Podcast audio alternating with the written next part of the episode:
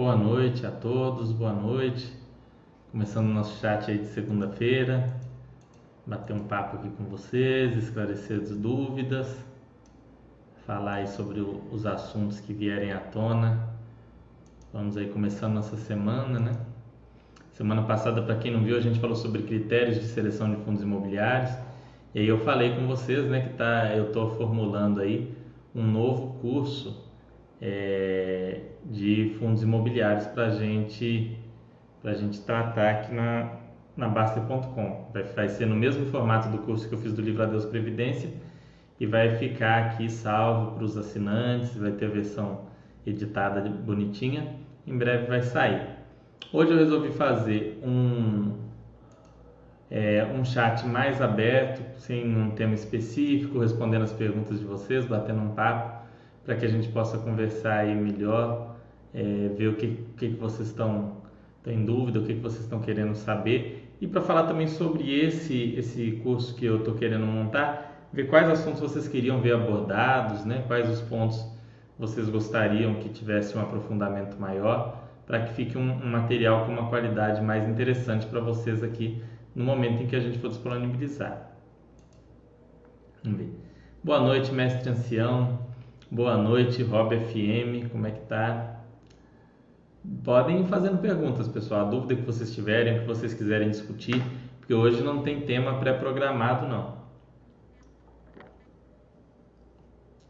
Hoje eu estou aqui mais para bater um papo com vocês mesmo e esclarecer as dúvidas. Então, para o chat fluir melhor, precisam vocês estarem aqui. Boa noite, José Valtinho. Como é que vai? Como é que tá? Tudo bom? Se eu não souber responder a dúvida, né? Depois vocês deixam aqui no, nas perguntas e eu pesquiso e respondo. Mas o que eu souber aqui, seja o assunto que for, eu vou, vou estar aqui para ajudar vocês, para tentar esclarecer, para tentar informar vocês melhores aí sobre os assuntos que, que vierem, sejam quais forem esses assuntos.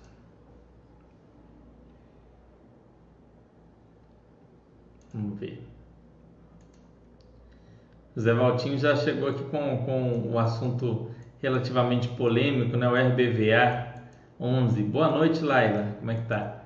Bom, pessoal, RBVA, para quem não sabe, é o Rio Bravo Varejo, o antigo Agências Caixa, que se fundiu com Santander Agências, né? Primeiro ele era Agências Caixa, depois ele se transformou em Rio Bravo Varejo, abriu o leque para investir em outros tipos de imóvel, além do, do imóvel pura e simplesmente de agências bancárias, começou a investir em outros tipos de lojas de rua, imóveis de varejo.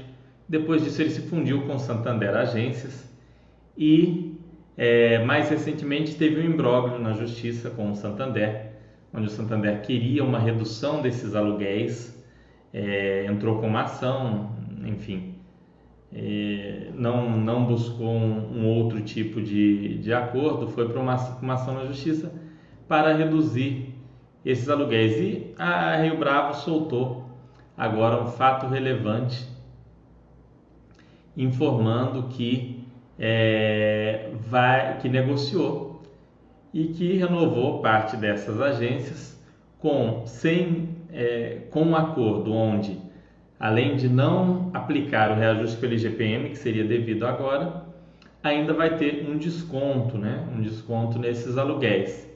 Então vai ter uma redução aí do, do preço desses aluguéis em troca, né, em compensação, aquela cláusula, né, que é até muito, muito absurda de a de o Rio Bravo Varejo não poder alugar para outro inquilino ou negociar os imóveis que foram alocados para o Santander, em troca disso essa cláusula vai deixar de existir. Um ponto que me deixa chateado é que no passado, quando houve a criação do Rio Bravo Varejo, vocês podem até buscar aí chats que eu fiz naquela época, é, podem buscar outros especialistas aí ou documentos emitidos pela própria Rio Bravo, foi informado que aquela cláusula não existiria mais, ou seja, não teria mais é, esse essa amarra, esse impedimento de locação dos imóveis para outros inquilinos com a saída eventual do Santander ou a venda do imóvel para outras é, para outras pessoas, fosse um banco ou qualquer outra coisa. Contudo, não foi o que foi visto, né? O Santander usou isso como um ponto de negociação ali, A gente não sabe os detalhes dessa negociação, mas ela resultou na, numa pequena redução de, alu, de aluguéis, um alongamento dos contratos e o fim dessa impossibilidade aí é, de locação. Foi bom, foi ruim, acho que teve pontos bons e pontos ruins. Muito difícil falar com vocês taxativamente. Nossa, foi um excelente negócio para o fundo. Ou falar também, ah, foi um, foi um péssimo negócio para o fundo.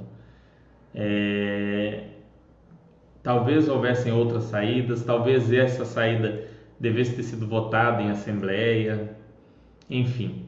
Mas a verdade é que o fundo, o, que eu, a, o sinal que os gestores me deram é: olha, a gente quer se livrar desse problema para seguir em frente com esse fundo, é tentar reduzir essa dependência do Santander, crescer, esses imóveis que não forem renovar a gente vai tentar vender, alugar para outro, os que for continuar com ele o prazo alongou, a gente vai tentar diminuir a representatividade do Santander no fundo. Foi o que é, essa parte de reduzir a representatividade do Santander no, no resultado do fundo eles já falam há muito tempo. E o que eu entendo é que eles fizeram esse movimento agora para deixar esse problema de lado enquanto buscam esse crescimento do fundo, essas novas emissões, para que assim é, o Santander represente cada vez menos e as agências bancárias em geral, assim como a Caixa Econômica, porque está num processo de negociação aí de, de agências também com a Caixa, é, que esses dois grandes inquilinos representem cada vez menos e o fundo fique menos dependente do setor bancário. Isso foi o que eu entendi. Vai dar certo? Não sei. Foi a melhor, é, foi a melhor saída? Não sei. É, enfim, não, honestamente, eu não sei dizer para vocês se isso foi o melhor a ser feito, não. No fim, por bem, por assim dizer, o Santander conseguiu o, o que queria, que foi uma redução nos aluguéis. Ele, ele almejava uma redução de 50%, né? Redução não chegou a tanto, mas conseguiu aí uma diminuição dos aluguéis. É, ou seja, conseguiu não cumprir todo aquele contrato atípico negociado lá atrás. É, enfim, isso, esse ponto é um pouco negativo. Poderia sim ter é, sido tudo resolvido de uma maneira mais, entendo, menos dolorosa, né, menos traumática, com uma negociação, sentar com o Santander e, e a Rio Bravo e tomar uma decisão, olha, vamos negociar isso daqui, já que os contratos estão acabando, né, o IGPM está alto, vamos fazer assim, não vamos se ajustar, mas em troca a gente vai estender alguns contratos, a gente vai você vai liberar esse outro para que eu possa vender ou alugar e não foi o que o que o que aconteceu, né? Acabou chegando nesse ponto.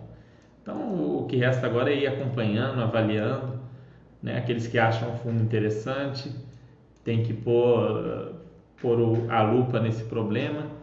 Quem tá, tá fora do fundo, né? Igual a mestre está falando aqui, RBVA é caixa mais rolo do Santander, ou seja, quem não, não gosta dos, seja dos inquilinos ou do, dos imóveis. Os imóveis tem muitos imóveis muito interessantes nesse fundo, né?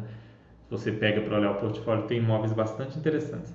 Mas se você acha que esses inquilinos são um problema, um rolo muito grande, de modo que não faça sentido ter esse fundo na sua carteira, felizmente hoje isso também não tem problema, porque tem vários outros fundos diversificados, inclusive outro que aborda é, esse setor varejista. Então, é uma coisa mais tranquila. Já o BBPO, Rob FM, segue com algumas negociações, né? É, vamos ver aqui os últimos fatos relevantes, se teve algum fato relevante do BBPO. BBPO, eu devo admitir, pessoal, que eu não estou mais acompanhando praticamente fundo mono, porque são muitos fundos, é, e se for acompanhar fundo mono, a gente, a gente toma muito tempo aqui, né? Então, vamos lá, fiz imóveis aqui. Vamos ver aqui, ó. Vamos aqui em comunicados e a gente pega aqui BBPO para ver se teve alguma novidade dele. É, a novidade que eu tinha ouvido, ó, aviso aos cotistas não, só rendimento aqui que veio, foi o último aviso, teve o relatório gerencial aqui.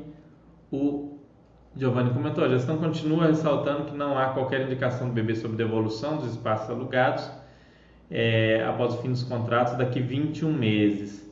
Como anunciado, a FI contratou o CBRE para assessorar o FI sobre a possibilidade de cada imóvel caso haja devolução. proventos por cota atualmente R$ 1,08 sem vacância e 82 milhões em caixa. Ou seja, por que, que o pessoal está eufórico com o BBPO? Porque o Banco do Brasil falou, olha, eu vou diminuir as minhas agências, eu vou devolver. Quem se surpreendeu com isso, honestamente, me assusta, né? É porque todos os bancos estão fazendo isso, estão reduzindo o número de agências. O Santander, o Banco do Brasil, o Itaú, o Bradesco, é, enfim, os bancos todos estão, estão seguindo esse movimento. O Banco do Brasil falou que vai é, seguir esse movimento. Ah, vai devolver então as agências do BBPO? Nós não sabemos. O que a Votorantim está dizendo é, olha, o Banco do Brasil ainda não deu nenhum indicativo de que vai devolver os imóveis que, ele, que, que a gente aluga para ele. Eu não conheço todos os imóveis do BBPO, eu conheço alguns daqui de São Paulo. Os daqui de Belo Horizonte são imóveis excepcionais, muito bem localizados, com, uma, com características arquitetônicas diferenciadas. São imóveis que eu acho muito improvável que devolvam. Tá? É, eu, eu, moro ao lado praticamente da agência da Rua Rio de Janeiro, que é a principal agência do Banco do Brasil em Belo Horizonte, e é do BBPO, né? é um, um imóvel do BBPO. Esse especificamente eu acho praticamente impossível devolverem, a não ser que tentem negociar e de modo algum a Votorantim reduza o aluguel e eles achem muito caro. Acho muito difícil, acho muito difícil. Mas sim, é provável que algumas agências sejam devolvidas pontualmente e sim que exista uma redução daqui 21 meses desses aluguéis. O pessoal já estima na faixa de 40% a 50%. Então, se está esse rendimento de 1 e 2, você pode trabalhar com rendimento de 50, 60 centavos. Né? Alguns desses, dos contratos foram renovados já, então não seriam reduzidos, mas você pode trabalhar com imaginando uma queda de rendimentos por aí. Vai acontecer ou não vai, a gente não sabe, mas vejam que não tem nenhum fato relevante, nenhum documento, nada que indica um problema atual com o fundo. Né? É bom a gente se basear muito nos fatos, naquilo que está acontecendo e não ficar muito nessa ansiedade, nessa imaginação. A gente tem que estudar, avaliar é, o, que está acontecendo e tomar decisões racionais com base em fatos e não com base em especulações ou em notícias ah, o banco falou que vai diminuir as agências. Isso é fato, todos os bancos estão diminuindo as agências. Mas eu acho mais provável ele diminuir uma agência de bairro, igual aqui em Belo Horizonte tem várias agências pequenas de bairro, em localizações não tão estratégicas, que às vezes atende um, um número de clientes bem menor. Eu acho mais fácil fechar esse tipo de agência. É, aqueles postos, postos de, de atendimento que tem em algumas faculdades, em alguns órgãos públicos, onde fica lá alguns funcionários. Eu acho muito mais fácil fechar isso do que essas agências estratégicas, como tem aqui, por exemplo, em Belo Horizonte, no centro, na Savassi, que são agências do BBPO. Isso é o que eu acho, mas nada é garantido. Vamos ver aqui o que mais vocês têm aqui para nos dizer. Alguns contratos do BBPO já foram renovados. Perfeito, que o mestre ancião aqui está falando. O BBPO já renovou vários contratos e assim como a gente deu no fato relevante, no fato relevante, no relatório gerencial, não há qualquer movimentação por parte do Banco do Brasil no sentido de sair de imóveis no momento. Lembrando, pessoal, que o Banco do Brasil é uma sociedade de economia mista, ela tem uma certa dificuldade a mais para demitir funcionários, reduzir, enxugar quadro do que um Itaú, um Bradesco, por exemplo. Então também não é tão simples para o Banco do Brasil fechar um monte de agências. Pode até fechar algumas, mas é, é realocar funcionários. É, tem funcionário que aposenta, sai por, por PDV e tudo mais, mas não é como uma, um banco privado. Nem precisa falar da Caixa, né? Um banco 100% privado.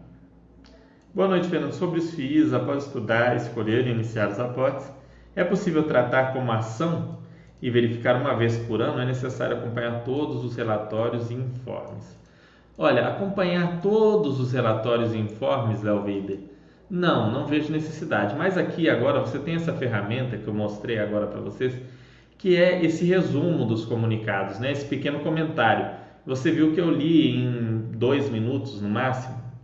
Você gastar esses dois minutos por mês em cada fundo, eu acho que vale a pena, eu acho que é legal, tá? Para você ter alguma noção do que está acontecendo, porque se vier algum problema muito sério, é, você não vai ficar sabendo. Então, acompanhe os quadros aqui da Basta ele pega para ler esse tipo de documento é, uma vez por mês, no mínimo, no mínimo.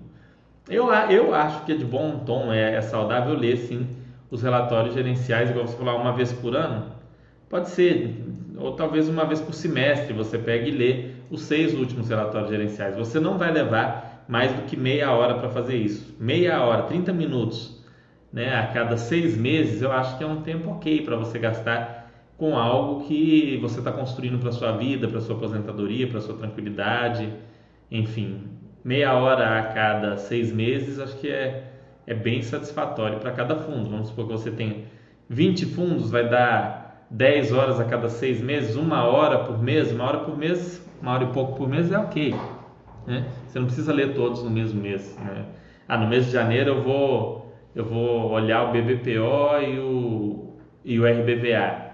No mês de fevereiro eu vou olhar o HGLG e o KNRI. No mês de março, enfim algum acompanhamento tem que ter, né? Investimento não pode ser buy and forget, tem que ter algum acompanhamento mínimo. Mesmo as ações, é, eu costumo verificar com uma frequência um pouco maior do que um ano. Claro que depende da ação, né? A, depende da empresa, enfim. Mas aqui na Baster, para ações e para fundos imobiliários, você tem as ferramentas para fazer esse acompanhamento sem maiores problemas. Mas você falando, relatório gerencial de dezembro de 2020, a gestão salienta também que a sede 3 já possui renovação de contrato assinada por mais cinco anos após novembro de 22, do BBPO. Pois é, mestre ancião, e essa, essa sede 3 é um dos principais imóveis do fundo, né? São imóveis que têm uma representação maior no, no, nas receitas do fundo. Quer ver? Vamos ver esse relatório gerencial aqui, ó. Esse último relatório gerencial. Vacância, vamos olhar aqui, ó. se eles falam aqui do cronograma dos, dos vencimentos.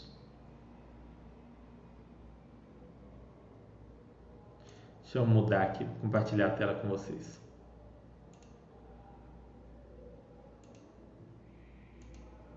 Para a gente olhar aqui, já que chegamos a esse fundo. Esse fundo eu já acompanhei ele no passado, né? Até porque ele é um fundo Vamos ver aqui, ó.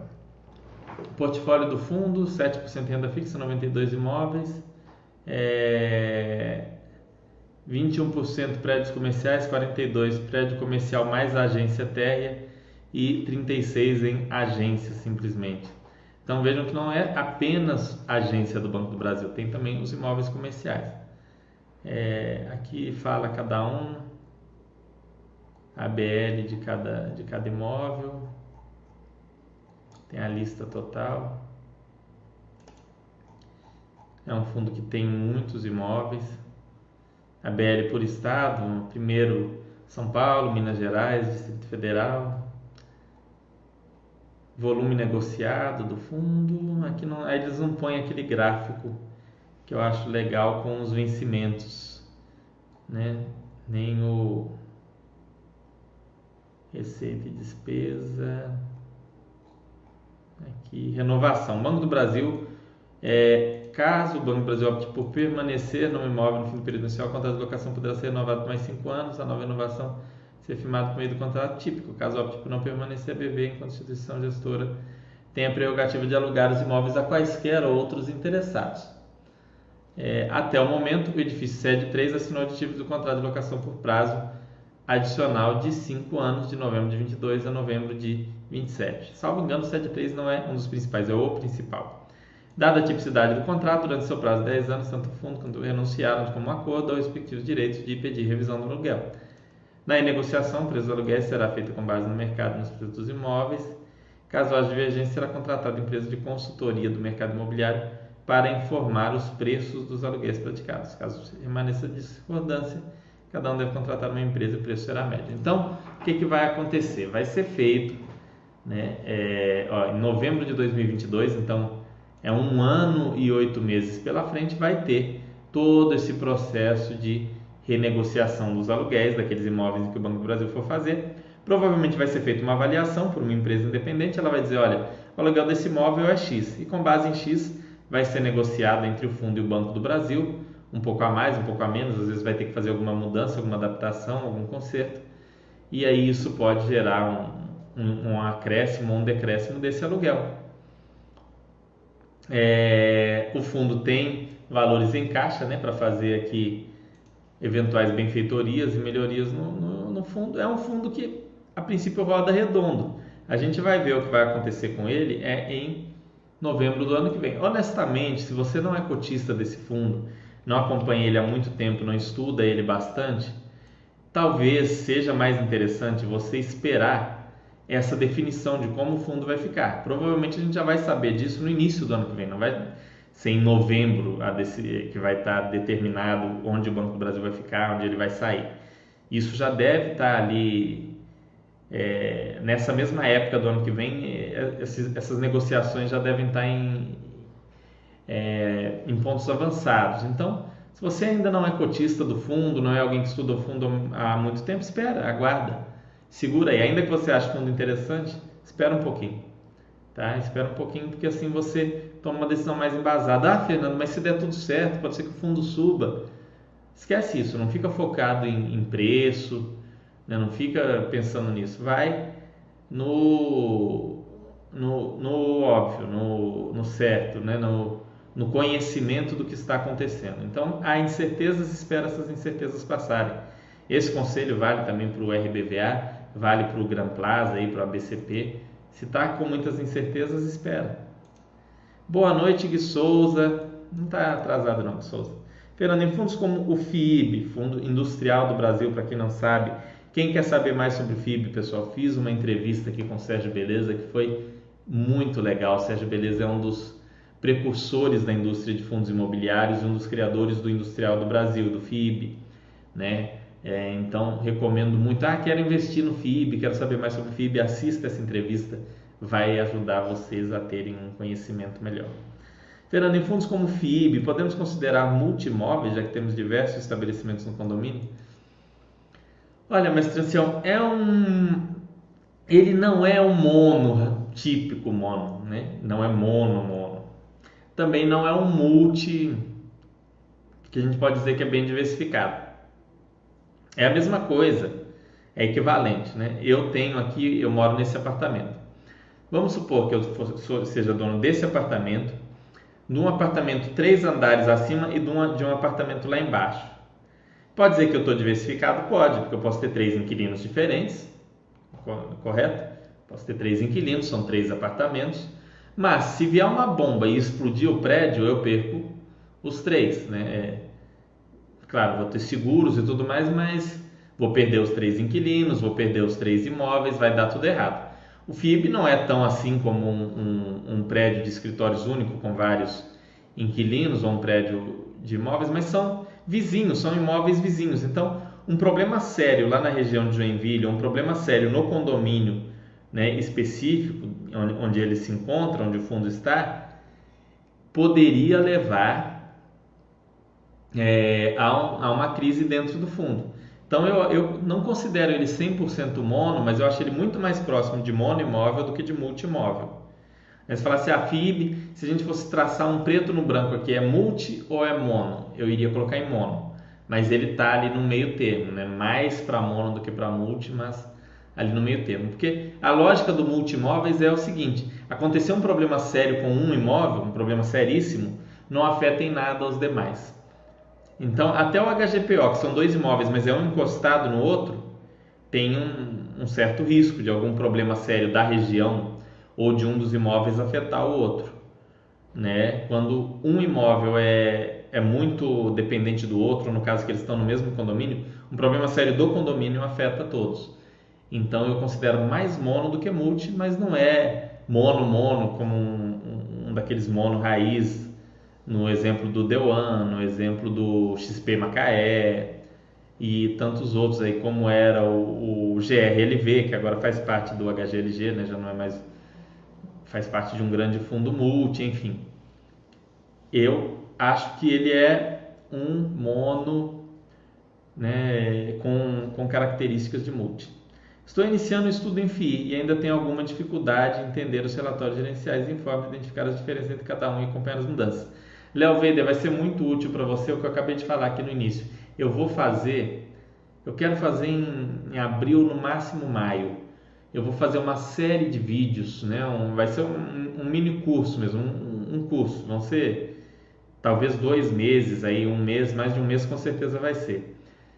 ensinando a vocês sobre fundos imobiliários do zero. Então a gente vai pegar os fatos relevantes, a gente vai pegar informes, a gente vai pegar os relatórios gerenciais, a gente vai fazer comparação entre pares, a gente vai explicar segmentos, diferenças, a gente vai falar sobre diversificação. Esse papo sobre fundo mono, fundo multi vai ser aprofundado. Então acompanhe aqui. Agora vai, é, provavelmente vai ser abril. Vai te ajudar bastante a fazer escolhas mais assertivas aí quando o assunto é fundos imobiliários. E aqui na própria Basta, se você vier é, aqui na galeria, vai, você vai clicar no, no botão aí em cima e vai ter galeria e vai ter vídeos, imagens e áudios. Antes chamava galeria, agora é vídeos, imagens e áudio. Vai lá e procura aulão de FIIs. Ou então vai na área FIIs e põe meu nome como moderador e olha os vídeos, tem um lá. Aulão de FIIs, parte 1, parte 2, parte 3. Assiste ali que ali eu, eu, jogo de uma vez todo o básico ali. Eu fiz um, um apanhado de uma vez de, de todo o básico do que é um fundo imobiliário, falei de um monte de coisas. Tem também uma análise minha do zero do JSRE. Vai lá na, na página do JSRE em vídeos, assiste lá também, vai te ajudar. Pega esses materiais que vão ser legais para você, mas vai ter esse conteúdo mais aprofundado agora em abril. Então isso vai te ajudar. E tem o um livro aqui, tem disponível o meu livro, é, aqui no, na área dos moderadores. Para quem é assinante, também tem o livro do André Bassi, que é um livro muito bom que a gente recomenda. Então leia esses dois livros, vai, vão te ajudar também. Você vai começar a sair aí do zero para ir para um, um nível maior. Rob falando, fiquei com uma dúvida quando você leu a renovação do BBPO. É informado que o contrato será de 5 anos por meio de um contrato típico. Ué, se é 5 anos não seria atípico? Não. Rob, a característica do contrato atípico é quando ele se enquadra em build to suit, buy to lease ou sale em leaseback. Né? Pega, pega o, meu, o meu livro, eu estou falando do livro aqui, não é propaganda não, vocês são assinantes, vocês têm acesso ao livro gratuitamente aqui na Baster.com. Lá eu explico o que é um contrato atípico. O contrato atípico significa o seguinte: o proprietário, né, o locatário, aquele que vai alugar o imóvel para você, ele está correndo um risco muito alto, ele está tendo que fazer uma série de, de modificações, de obras, ele está tendo que gastar dinheiro para alugar para você. Então a legislação permite que você tenha, que aquele que aluga o imóvel tenha garantias a mais, como multas maiores. Né? Normalmente a multa do contrato atípico são todos os aluguéis até o fim do contrato. Então se é um contrato de 10 anos e eu sair antes, não importa, vou ter que pagar os 10 anos. Então isso é um contrato atípico. Um contrato normal pode ser de 1, 2 anos ou de 5 anos por que, que a gente pensa normalmente, ah não, mas contrato típico é de dois anos? É porque a gente está na cabeça com o contrato de aluguel residencial, mas o contrato de aluguel comercial é muito comum o período de cinco anos. Tá? É muito comum o período de cinco anos, porque se eu tenho uma loja, uma empresa, eu aluguei um imóvel e daqui dois anos o contrato acaba, para mim pode ser um risco muito grande eu ter que sair dali. Ou ter que fazer toda uma renegociação com aquele cara que o ponto ficou bom para mim e ele jogar o preço lá em cima. Então, a regra, normalmente em contratos de imóveis comerciais, é de 5 anos mesmo. Ok? Mas não é isso que caracteriza um contrato atípico, se é 3 anos, se é 5 anos. São as pesadas multas e os benefícios em prol do proprietário do imóvel em razão de todo o investimento que ele fez, é de todo aquele trabalho, entendeu? Pega o meu livro que eu detalho bem isso. Como eu disse, a gente vai fazer é, aula falando de contrato típico e atípico, mas basicamente é isso eu tive que despender muito dinheiro, muito trabalho naquele imóvel para alugar para você, então nós vamos fazer um contrato atípico onde eu vou ter mais garantia de que você não vai sair e me deixar na mão ali com às vezes até um prejuízo, já que eu investi dinheiro. Mesmo raciocínio com Faria Lima, que são dois prédios, mas um colado no outro. Isso, mestre ancião, perfeito. Faria Lima é outro ótimo exemplo. Faria Lima é um excelente exemplo, tá? Então, tem Assim, é como você pega um, um monotípico, vai ter um risco maior do que um fundo, do que um, um desses, mas esses não estão com um risco tão diluído quanto um multitípico, né? A gente pega um HGLG, ele tem galpão lá em São Paulo, tem galpão aqui em Minas, tem galpão aqui em Contagem, né? Aqui perto, tem galpão lá em Extrema, no sul de Minas. Então, se o galpão daqui de Contagem explodir, não vai acontecer nada com o galpão lá de São Paulo, né? não, não vai fazer diferença entende? Com, com o outro lá. Isso é multi, isso é multi mesmo. Shoppings, né? A gente pega o Vinci, tem o Minas Shopping aqui em Belo Horizonte, tem shoppings lá em São Paulo, tem shopping é, no sul do país. Se um desses shoppings tiver um problema, falir, quebrar, ruir, despedaçar, cair o teto, não vai afetar os demais. Quando são imóveis próximos, um problema sério em um imóvel pode acarretar um, um problema no outro. A região empobreceu, né? a região onde fica aquele imóvel empobreceu, mas o outro imóvel está em outro estado, tal. não significa que aquele, a região do outro imóvel também está mais pobre, está sem condições de pagar aqueles valores, o metro quadrado ali do aluguel caiu muito, não necessariamente vai cair do outro. Souza falando, essa série vai ser massa, sua didática excelente. Que bom, Gui Souza, que você vem gostando. Vou tentar fazer o melhor possível, pessoal. Quero pegar é, e, e, e esmiuçar, assim, colocar da melhor maneira. Eu, claro, eu tenho minha limitação em termos de conhecimento.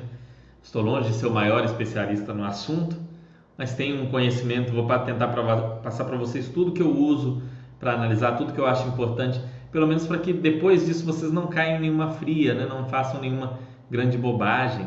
É, e isso daí vai ser um, um conteúdo para vocês conseguirem ter um, um norte, né? para vocês não, não caírem em armadilha, porque infelizmente muita gente começa a analisar e olha lá só o dividend yield, olha só o preço, o valor patrimonial e compra bombas aí que seria fácil de se livrar se tivesse o um mínimo de conhecimento. Então, eu quero tirar todos esses riscos de vocês aí e prepará-los é, para que vocês consigam chegar, ler sobre o, sobre o assunto, estudar ali aquele fundo imobiliário e ficar tranquilos, né?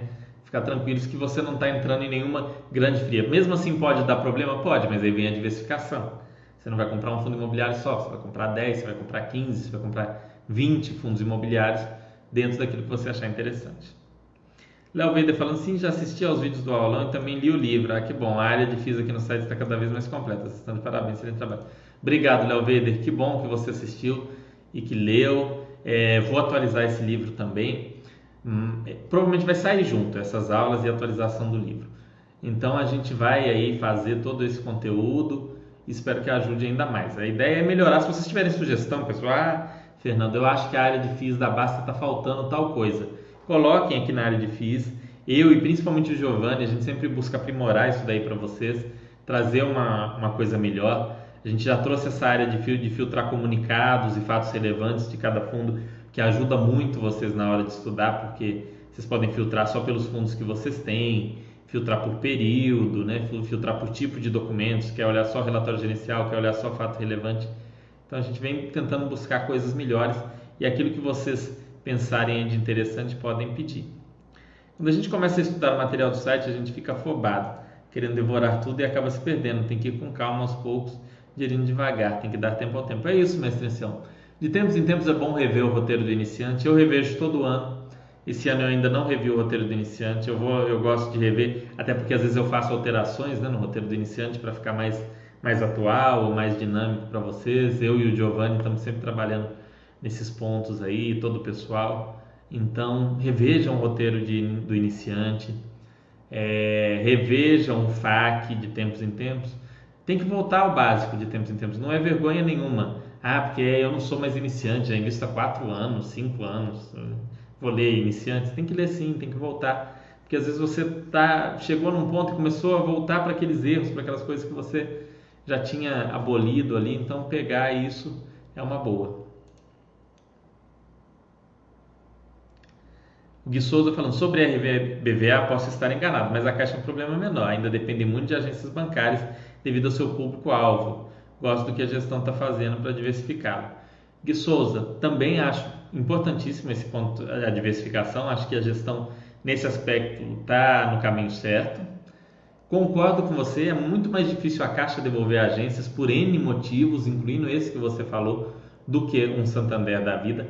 Acho até que pode acontecer dessas agências devolvidas pelo Santander, quem sabe a Caixa pegar alguma dessas que que o Santander já falou que não vai querer e às vezes às vezes o fundo pode entrar em conversas com a Caixa, algum imóvel daquele ser interessante para a Caixa, quem sabe, não dá para saber, mas impossível não é. Enfim, são pontos que vale a pena estar tá, tá acompanhando, mas acho sim que o caminho para esse fundo crescer e, e se estabilizar mais no mercado, né, e se firmar mais no mercado, é, são as emissões e diversificação em inquilinos, como vem fazendo o HGRU, que é um fundo do mesmo segmento que esse. Né? Ele faz novas emissões, aí comprou imóveis das Pernambucanas, do, do, do grupo GPA e outros aí, vai cada vez tornando cada inquilino um, um, um, um ponto menor dentro da, da sua diversificação. Mas assim, falando esses comentários que vocês fazem sobre os relatórios são impagáveis, em um minuto a gente já tem a fotografia, auxilia demais na decisão. Muito obrigado. Que bom, mestre Ancião, que está ajudando. Eu faço alguns, às vezes eu vou fazer o comentário, o Giovanni já fez, o Giovanni é, é rápido no gatilho, produz ali, faz o conteúdo, mas eu também gosto de comentar aí alguns fatos relevantes, relatórios gerenciais, a gente traz esses comentários para acelerar mesmo esse processo. Às vezes o relatório não tem nada demais, a gente põe ali é, eu gosto de pôr sempre como é que está a vacância, que é um ponto que vocês olham muito. A gente tenta colocar como é que está o caixa, é, põe alguns pontos de diversificação, se tiver ali, vencimento de contratos, o bastante para que vocês tenham aquela visão, ah, nesse mês aconteceu isso. Se tiver falando que aconteceu alguma coisa séria no mês, também a gente põe. Então você consegue acelerar aí essa sua análise, né? Esse é um ponto que, uma coisa que a gente trouxe e que eu acho que tem ajudado bastante aqueles que vão estão investindo aí a fazer o acompanhamento principalmente. Claro, pessoal, uma recomendação: antes de começar a investir, leia o relatório gerencial inteiro. Nunca investiu num determinado fundo, não vai só no comentário e pega o fundo. Leia alguns relatórios gerenciais, depois para o acompanhamento, você pode ir pelos comentários. Mas leia o relatório gerencial, leia o regulamento da forma que eu fiz aqui lá no chat do JSRE, onde eu peguei para analisar o JSRE. Veja como eu fiz ali, começa lendo o regulamento, olha ali o que, que esse fundo é? Gestão ativa, é gestão ativa, o objetivo dele é investir só em, em escritórios ou então em imóveis de varejo ou em, em hospitais, olha ali o que, que é, aí pega os relatórios gerenciais, leia, você já vai ter um, um certo conhecimento. A partir daí você vê todos os conteúdos que a gente põe aqui, tem vídeos, tem é, pequeno que tem os resumos, os comentários dos relatórios gerenciais, tem comentário anual dos fundos, dos fundos, tem um monte de coisa. Não consigo entender como o custo da taxa de administração da RCRB é de 157% em relação aos rendimentos. Gráfico da página do fundo. Pode explicar? É, agarro o ARC. Essa comparação eu não gosto. Aqui colocou, colocou isso aí, mas eu não, não, vejo isso como, como útil. A relação do, da taxa de administração tá, é sobre o valor de mercado do fundo. Então, por exemplo, se é 1% do valor de mercado do fundo, o que, que a taxa de administração de, de 157% da. Vamos, vamos, vamos mudar. Eu quero igualar a taxa de administração com o rendimento do fundo. Como o, a taxa de administração é sobre o valor de mercado, a única forma de ficar igual numa taxa de administração de 1% seria se o yield do FII estivesse em 1%. Isso é praticamente impossível. Nenhum fundo vai pagar de taxa de administração é, um valor abaixo dos rendimentos mensais, praticamente. Pouquíssimos vão pagar abaixo. Né? Quer ver? Vamos olhar aqui, por exemplo, o HGRE, que é um fundo do mesmo setor. Vamos ver como é que ele está. É, pode até pagar um pouco menos, mas sempre vai ser um, uma representatividade alta. Vamos ver aqui.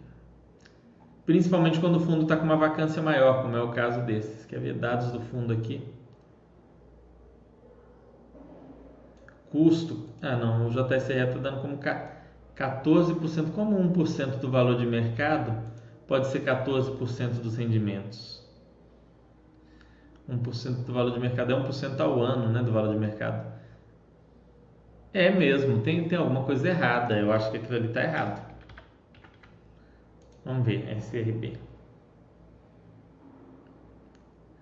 É porque deve ter comparado com o mês, deve ter pego o, a taxa do ano e pago e comparado com o do mês. Tem que olhar, tem que olhar. Mas enfim, 0,7% do valor de mercado ao ano. Isso não tem como ser todo mês 157% dos rendimentos. Né? É, vai, vai ser menos.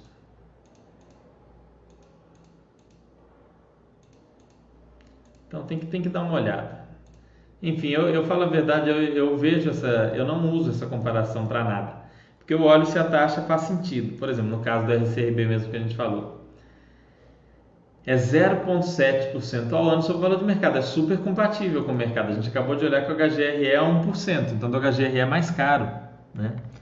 É, então, não, não vejo como um problema. Provavelmente, isso daqui, ó, tá? O, o valor anual sobre a base mensal. Tenho quase certeza.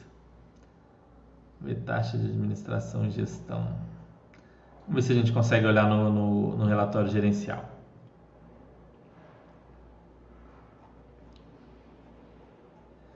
Vamos olhar aqui.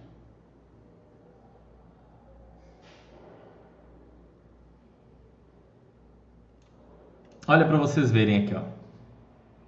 Vamos lá.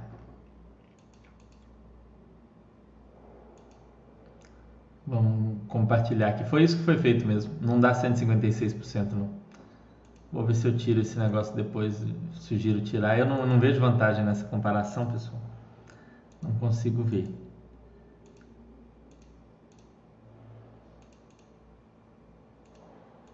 Vamos lá. Estão vendo aqui? Olha só, aqui é que vocês vão olhar. Qual foi a receita do fundo no, no ano? No ano. Não olha no mês não, porque a, a taxa de administração não é cobrada todo mês. Foi 2 milhões aqui, 148 mil. Receita financeira, 381 mil. Entra também na receita aqui.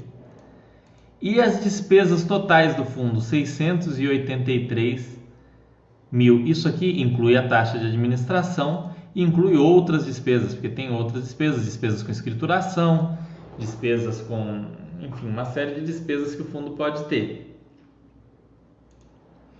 É, despesas com ajuste de algum imóvel, enfim, tá, tá fazendo a reforma lá do do, do 1800, do Alameda Santos 1 1800, tudo isso são despesas que vai ter, prospecção, vai contratar é, arquitetura para fazer projeto, tudo isso entra nessa despesa.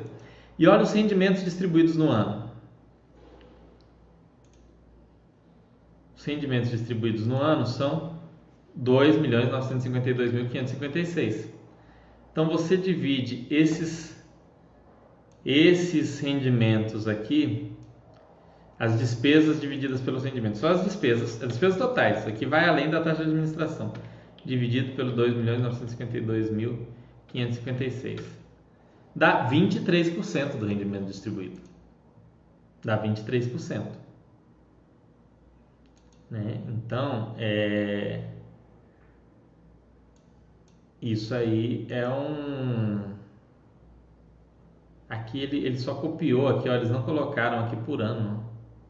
Ah, não, acumulado no ano. Isso aqui é, é não, isso aqui, isso aqui é do mês de janeiro. Isso aqui é do mês de janeiro. Está acumulado no ano, aqui acumulado no semestre. Achei que tinha dos últimos 12 meses aqui. Vamos olhar o relatório anterior. Mas ó, deu 23% as despesas. Vamos pegar o de dezembro, o relatório gerencial de dezembro. Eu estou olhando aqui, está lá 12, 12 meses, mas não é 12 meses nada. Vou comparar, vou pegar com vocês aqui de novo. Legal que a gente olha isso daí. Como é um ponto que eu não costumo olhar, tem que olhar aqui ao vivo com vocês. Vocês perguntaram, a gente tem que olhar isso. Então vamos pegar aqui, esse aqui era em outro formato, né? Eles melhoraram agora o relatório, achei que ficou bem legal o relatório novo. Vamos lá, ó. aqui tem no ano. Ó. Quanto que foi a despesa no ano? 7 milhões 290 mil. Quanto que foi a distribuição no ano? Né? 32 599. 22%, ó total de despesas do fundo, nisso incluída a taxa de administração, foi 22% do rendimento distribuído. Eu acho que aquele número está lá, está mais é confundindo do que tudo aqui, né? Eu vou conversar com, com o Giovanni sobre isso, é, para que ele, para que a gente veja aí. Eu acho que não faz sentido manter aquilo dali não. Aquilo ali está gerando mais é problema do que benefício. Hum, Fernando, está aparecendo na tela do BBPO que você está falando da RCRB. Está aparecendo na tela do BBPO? E? Eu fechei a tela do BBPO, tá aparecendo mesmo? Não, tá do RCRB aqui. Tá RCRB. Então viram, não, não é 160% nada não. É, a informação tá errada lá, Agarroac. Vou conversar com o Giovanni sobre isso daí. Eu não, nem sei se essa informação faz tanto sentido, mas se fizer, com certeza não é nas bases que está ali. Agora está ok, ah, beleza. Mas aí vocês viram? Então, assim, ó. E sempre na hora de olhar, pessoal, olhem sempre na base anual pelo seguinte, porque tem algumas despesas que eles não pagam todo mês, despesas de escrituração e tudo mais. Pode acontecer algum fato, algum não recorrente, alguma coisa, aí vocês têm que olhar nos relatórios gerenciais para saber. Então é, é, bom dar, dar essa olhada, mas não, não tem nada de estranho. Agora, o RCRB está nessa expectativa desse Alameda Santos 1800, que é um imóvel muito interessante. Quando ficar pronto, quem, quem mora em São Paulo conhece a região, sabe que é muito boa. E o mercado imobiliário se aquecer, é provável que traga aí é, uma redução da vacância, um aumento dos rendimentos do fundo, enfim. É algo interessante para o futuro. Esse é o gatilho desse fundo atualmente é esse. Vamos dar sequência e ver as outras dúvidas de vocês para a gente. Já está ok, o Rob falando já está ok, então vocês viram. Tá entenderam? É, é pega, pega esse último ano, viu? Não, não chegou nem perto do gasto, que estava meio estranho mesmo. Eu, eu não faço esse tipo de comparação. Eu não vejo é, utilidade, honestamente, essa é a minha opinião. Tá? É, provavelmente foi colocado na basta porque alguém entendeu que isso fazia sentido de algum modo. Na minha análise, eu nunca usei isso eu vejo como é cobrada a taxa de administração. Por exemplo, vamos supor que o RCRB, ao invés de estar 1% do valor de mercado, de 0,7%, quer dizer, tivesse lá 1,5%. E, é, ou, ou então, além de ter essa taxa, tivesse lá uma taxa de performance de é, 20% do que exceder o CDI, do que exceder 100% do CDI. Aí é uma coisa que eu não aceito. Entendeu? Essa é a análise que eu faço quando é para remunerar o gestor. Acho que o gestor tem sim que ser bem remunerado, mas tem que ter uma lógica, tem que ter um sentido nessa remuneração. E no caso da RCB, a gente pode falar qualquer coisa, menos que essa remuneração é cara. Migrando para ações, você poderia comparar, fazer um comparativo, nossa, sobre os, as ações Iguatemi, Aliança Sonai e Multiplan. Mestre ancião, não é a minha praia muito estudar essas ações de shopping, né? É, recomendo, pede, vou, vou conversar com o Cenezino, pede a ele, é para fazer esse chat. Às vezes eu vou, vou ver com ele, às vezes a gente faz junto até, falando sobre essas empresas, que ele é quem entende mais. Ele tem chats do Cenezino aqui sobre a Multiplan, que são excelentes, né? ele explicando toda a empresa, recomendo que assista é, vai ter ali todo o conteúdo sobre a empresa, mas eu não, não, não, tenho essa expertise. Se eu falar, corre o risco de eu falar besteira, porque não acompanho todas essas empresas de perto. A única que eu acompanho, mais ou menos, é a Multiplan. Então não tem como fazer um comparativo aí que seja que seja bem feito, né? Que seja que agregue aqueles que eu ouvi. Mas o Cenezino é alguém que é especialista e também entende muito desse setor. Eu vou, vou conversar com ele. Às vezes ele topa a gente faz um, um chat sobre isso. A gente já fez outros aqui muito legais, com até com o Eduardo aqui, que foi muito bom. Às vezes a gente faz de novo. Vamos ver aqui as outras dúvidas de vocês. Deixem as dúvidas, pessoal. Tá chegando ao fim o chat aí. Vou responder as três últimas dúvidas aí para fechar o meu, o meu chat de hoje. Nosso chat aqui. Para depois aquele com o Bumblebee foi massa. O Bumblebee é, tem um tremendo, né? O Josh tem um tremendo conhecimento da área de shopping center porque ele trabalhou com isso, né? Por muitos e muitos anos, entende muito da área. Ele, sem dúvida, se for ter esse chat sobre sobre comparativo dessas empresas, ele com certeza vai participar. Teve o de varejo com o Eduardo também, né? É, tem, a gente fez uns chats legais. Vou falar com ele. Esse ano ainda não teve esses chats de colaboração nosso, vou conversar com ele. Eu estou querendo fazer um com o Mauro também, vou ver com o Mauro, a gente fazer um sobre sobre onioomania e outros distúrbios ligados a consumo e finanças, né? Vamos ver aí se ele, se ele topa. Eu acho que ele vai achar legal. Né? Se vocês não assistem os chats do Mauro, assistam, porque são muito bons. Trazem muitos pontos interessantes e relevantes aí de saúde. Vale muito a pena assistir os chats do Mauro. Né? Então, assim, é, não deixem de assistir. É, muito, é, vai ajudar muito vocês, a, além dessa parte financeira. Ele traz um conteúdo aí de, de alimentação, de atividade física, de saúde, imperdível.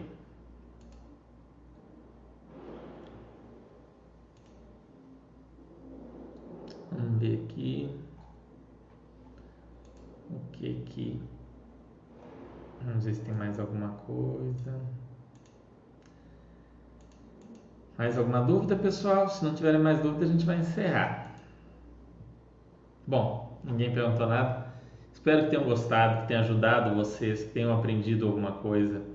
É, Para vocês que estão querendo é, essa situação, ah, eu quero aprender a analisar o fundo imobiliário do zero, tenham só um pouquinho de paciência que eu estou preparando esse conteúdo, estou tentando bolar algo bem legal para fazer com vocês, vários, várias aulas, cada uma pegando um ponto do, do, do conteúdo assim bem detalhado, para que a gente saia dessa sabendo mais tanto eu quanto vocês mais preparados para analisar os fundos imobiliários, para tomar decisões é, mais assertivas na hora de investir, na hora de escolher esses fundos, ok? Muito em breve vai sair isso. Enquanto isso, a gente vai batendo nosso papo, tirando as dúvidas aqui. Vocês venham sempre, tragam as dúvidas. Ficou com alguma dúvida de alguma coisa que leu durante a semana, um fato relevante, alguma coisa? Pode mandar aqui pelo perguntas da Basta.com. Você vai lá em Baster Blue, tem lá moderadores. Você pode mandar pergunta para mim. Se tiver dúvida, seja sobre renda fixa, finanças pessoais, fundos imobiliários, enfim, dúvidas sobre qualquer assunto aí, você pode mandar, a gente tenta responder, tenta te auxiliar. Se eu não puder te responder, eu com certeza vou te indicar aí quem vai poder te auxiliar, entendeu? Então, estejam sempre à vontade para virem aqui. Agradeço muito a companhia de vocês e a presença de vocês nessa segunda-feira e até semana que vem. Um grande abraço.